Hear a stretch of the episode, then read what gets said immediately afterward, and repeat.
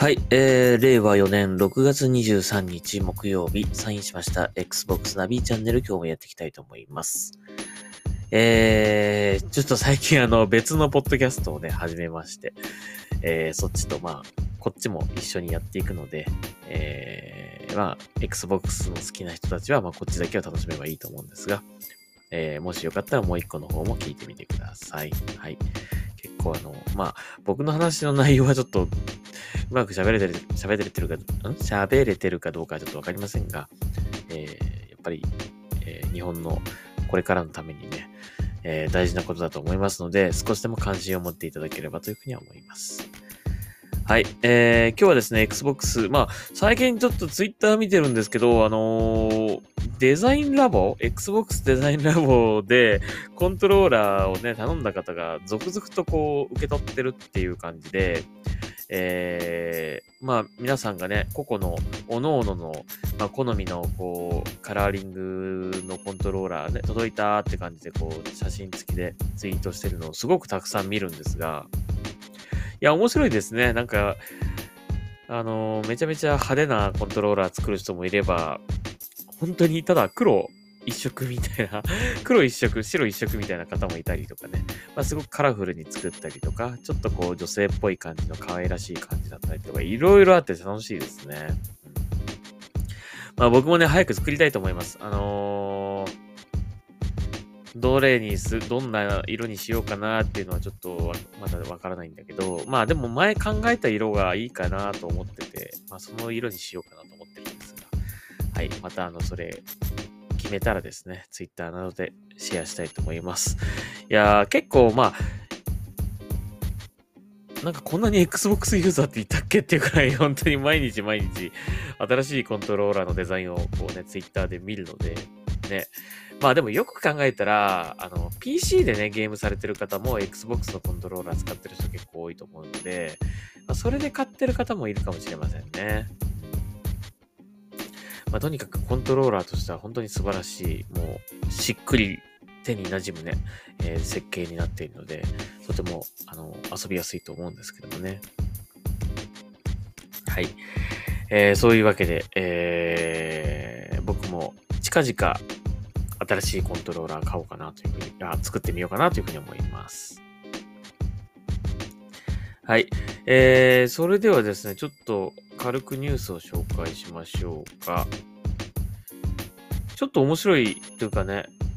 興味深いニュースがありましたね。はい。えっ、と、インサイド Xbox が帰ってくるのか？という、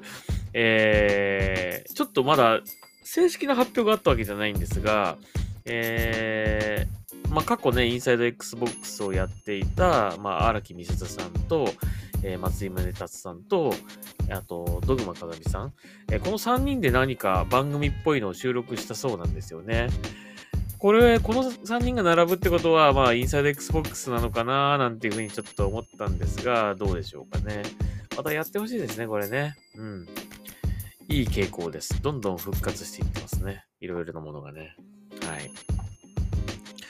ありがたいことですね。まあ、興味、この実際ね、番組始まったらぜひね、あの、見てほしいなと思いますね。まあ、まだ正式な発表があったわけじゃないので、全然違う番組かもしれませんが。でも、おそらくね、まあ、Xbox 絡みの番組だと思うんですけどね、この3人ってことはね。はい。まあ、インサイド Xbox って名前かどうかはちょっとわかりませんが、でもまあ、インサイド Xbox って結構ね、あのーかなり長い期間やってた番組ですからね、まあもちろんメンバーは変わったりしましたけども、何年もやってた番組だから、まあ日本では馴染みがあると思うんでね、特にね。はい。日本独自のあの Xbox の番組をずっとこうやってたわけですからね。はい。懐かしむ人も多いんじゃないでしょうか。これまあ実際どうなるかわかりませんが、はい。何かしら多分告知が近々あるんじゃないでしょうかね。はい。楽しみにしたいと思います。はい。えっ、と、それとですね、まあニュースとしてはそれぐらいですかね。えー、なんですが、えっ、と、前回のポッドキャストで言いかけたやつなんですけど、あのー IGN Japan の記事ですね。はい。えー、またこの人か。えー、またこの人かって別に悪い意味じゃないですけどね。はい、えー、渡辺さんという方ですね。あの、IGN ジャパンのね。はい、えー、これからは真のゲーム仲間がいなければ、ゲームを最大限楽しめないのではないか、というね、えー、記事です。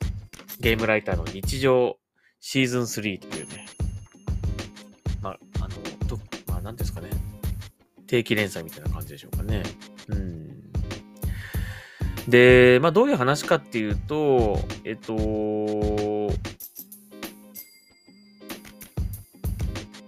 まあ、このライターさん、このゲームライターさん、渡辺さんという方がですね、えー、さえー、おととし子供が生まれて、え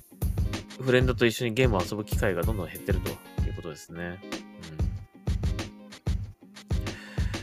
で、まあ最近のゲームって、まあ、その、コミュニケーションをこう、楽しむゲームっていうのが本当増えましたね。あの、マルチプレイでフレンドさんと一緒に話をしながらゲームをする。同じ、こう、一つの目標に向かって、まあ、挑むみたいなね。そういうものが多くなって、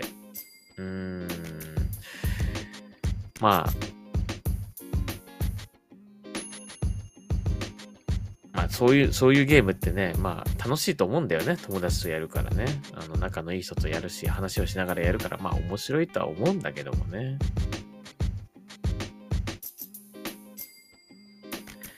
で、まあ、いろいろとそういった、あの、みんなで遊ぶと、遊ぶと楽しいというゲームをいくつかご紹介してるんだけども、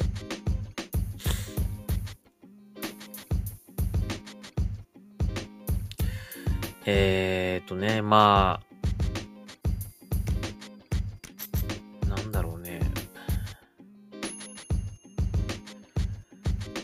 あ、こういうコミュニケーションを取りながら遊ぶゲームっていうのがね、なんか、最近本当に多くなって、まあもちろんね、そういうゲーム面白いんですよ。誰かと一緒に遊ぶゲームってね。面白いんだけど、ただ僕、前もこの話したかもしれないけど、僕的には、ゲーム、なんでゲームが好きかっていうと、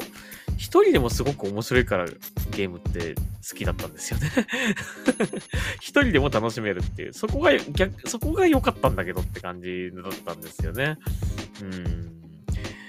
ただ、これ、最近の主流となってるこのコミュニケーションを軸としたゲームっていうのがどんどん増えてきて、やっぱりゲームやるにも友達がいないとダメなのかっていうか、面白くないのか、楽しめないのかっていう感じになってきてるっていうのが、まあ僕的にはちょっとうーん、めんどくさいってことはないんだけど、別にゲームじゃなくてもそれは面白いだろうと思うんだよね。友達と何する、友達と一緒にやるんだったら何しても面白いと思う。別にゲームじゃなくてもいいんじゃねえのって思っちゃうんだけど、まあ、ゲームはそうやって一人でこう、一人でも没入できて、こう一人の世界でこうがっつり楽しめる、その世界観にこう入っていって、いい体、面白い体験ができるみたいなね。そこがまあ良かったっていうかね、その現実とこう切り離して、なんかそこにこう入っていける感じが良かったっていうところなんだけど、この今のこの主流とな、主流となってるコミュニケーションメインのゲームって、なんかやっぱり、誰かと遊ばないと逆につまんなかったりとかね。ゲームとして楽しくないとかね。一人でやっても面白くなかったりとか。まあ、あと、人をちゃんとこう集めてね、なんかやるっていうのも、それはそれで結構大変っていうか、うーん、まあね、そうやってノリのいい友達とかがね、すぐこう呼んだら来てくれるみたいな友達がいるんだったらいいと思いますけどもね、かなかやっぱりみんながそうじゃないと思うしね、っていう思うんだよな。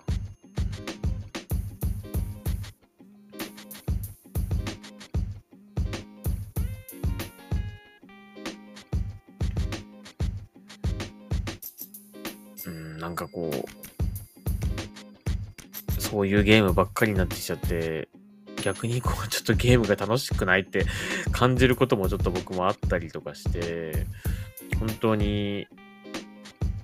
いや、まあね、それでフレンドさんが、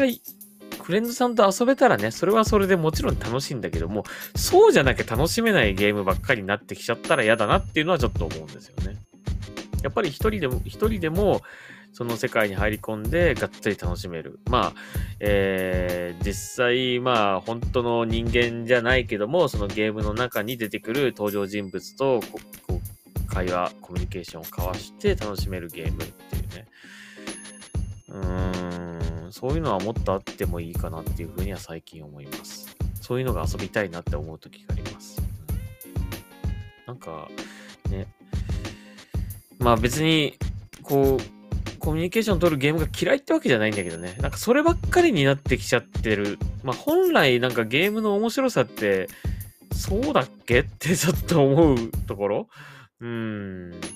さっきも言ったけど、やっぱりなんかフレンドさんと遊んだら何やっても面白いと思うんだよね。だからゲームがちょっとつまんなくても、フレンドさんと一緒に遊んだら面白いってなると思うんですよ。それは果たしてゲームの面白さなんだろうかっていうのは思うんだよな。だから純粋に一人で遊んで面白いゲームをプレイした方が、なんかこう直感的に本当に面白いなって思えると思うんだけど、果たしてこれ面白いのかなってなんかいう感じもね、あったりする、そういうゲームもありますからね。なんかマルチでやってね。まあ、それはもうみんなと喋りながらやってるから、まあ面白いけど、でも別にそのゲームの話してるわけじゃねえし、みたいな。全然関係ない話してるから、ただ単に会話が楽しいだけなんじゃないかなと思っちゃったりとかね。そういうふうに思ったりすることも結構あって、どうなんですかね、皆さん。まあでもね、ゲーム、まあそうやって一人でこう遊ぶゲーム、まあゲームってものがそういうものだった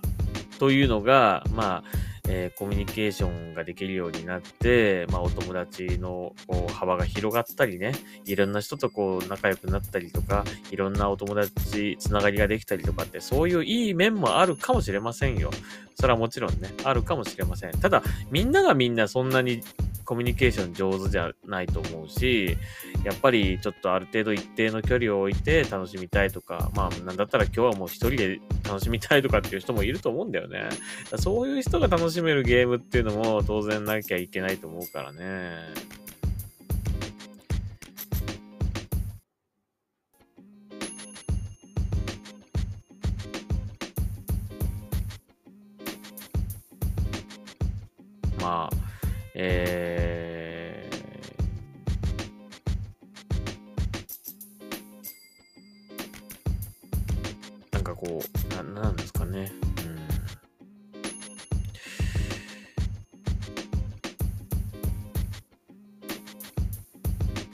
このタイトル、タイトルがどうも引っかかってな、これな。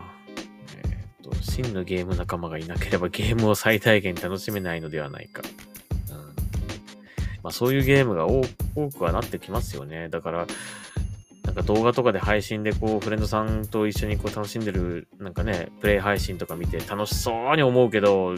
あれ自分でやったら面白いんだろうか、果たしてっていうね、同じように楽しめるのかどうかっていう、そういう一緒に楽しめる人が、楽しめる人がいないと楽しめないんじゃないかと思ったりとかね。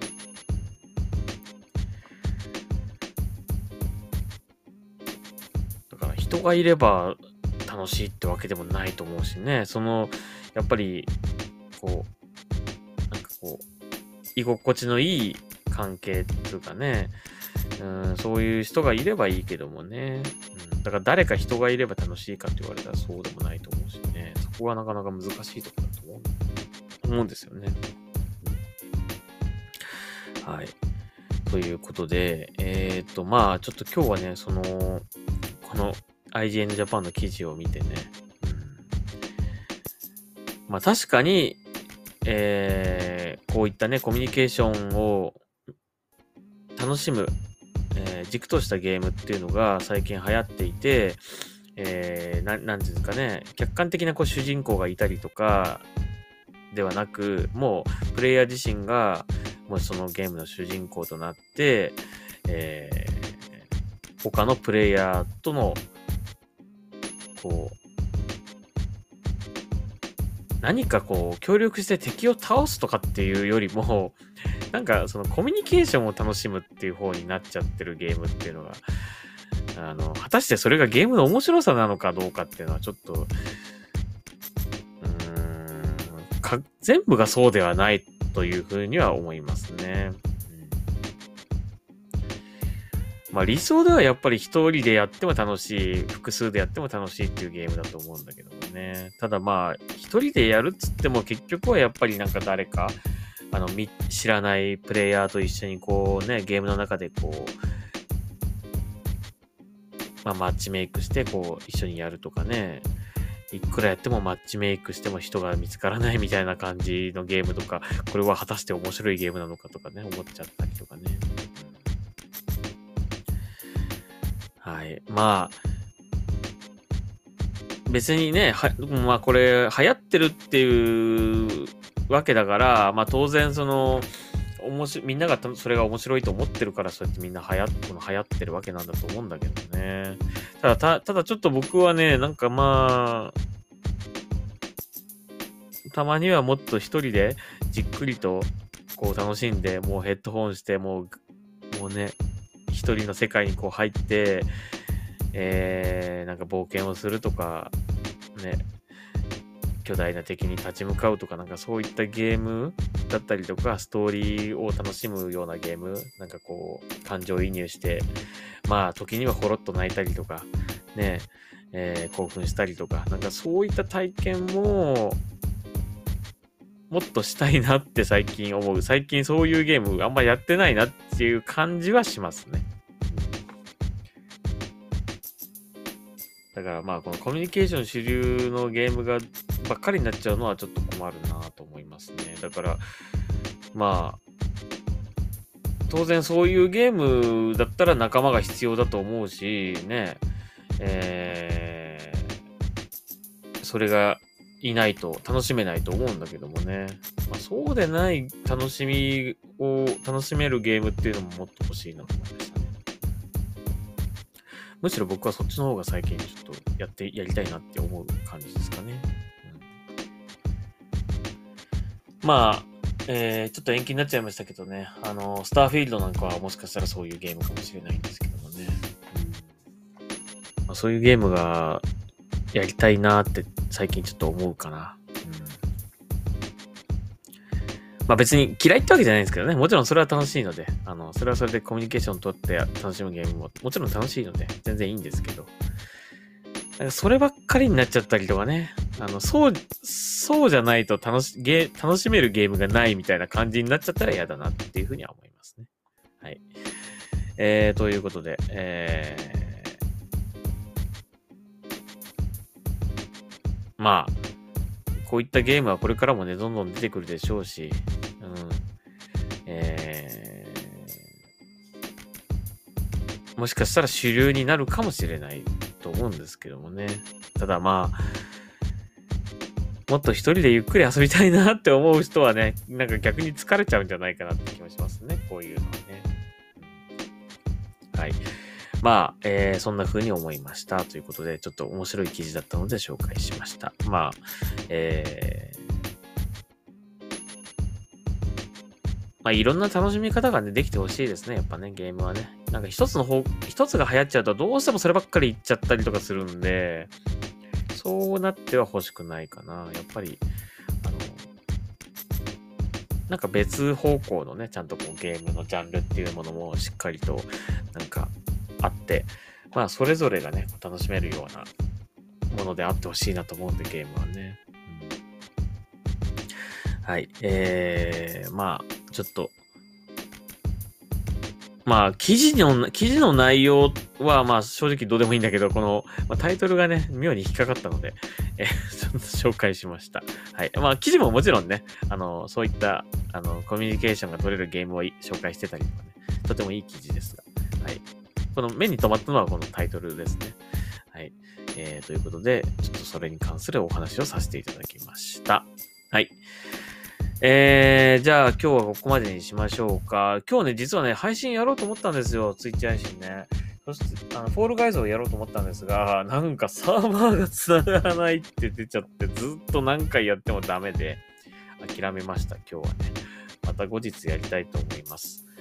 えー、と、あとね、あの、この間買った、あの、ファンフェストの T シャツ、